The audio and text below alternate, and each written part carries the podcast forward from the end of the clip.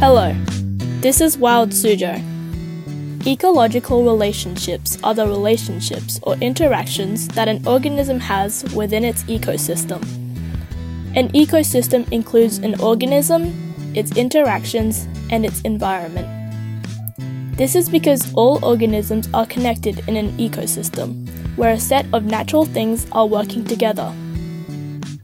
Some examples of ecosystems would be deserts, coral reefs, and rainforests. There are two groups of ecological relationships the oppositional relationships and the symbiotic relationships. Together, there are five types of relationships, which I will get into later.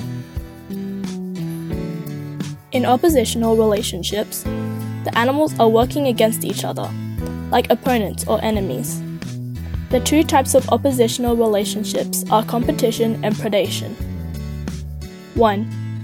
In competition, two organisms or species are fighting against each other for the same resource or resources. These can include resources such as food and water, territory, and mates. Usually, both species are harmed in this interaction because there isn't enough of what they need to survive. An example of this would be weeds in a flower garden.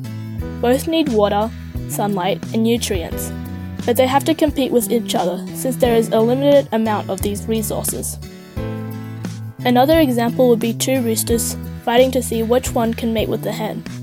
In this case, there are two roosters but only one hen. In predation, one animal hunts the other animal for food. The predator will benefit from getting food, while the prey does not benefit since it is killed in this interaction.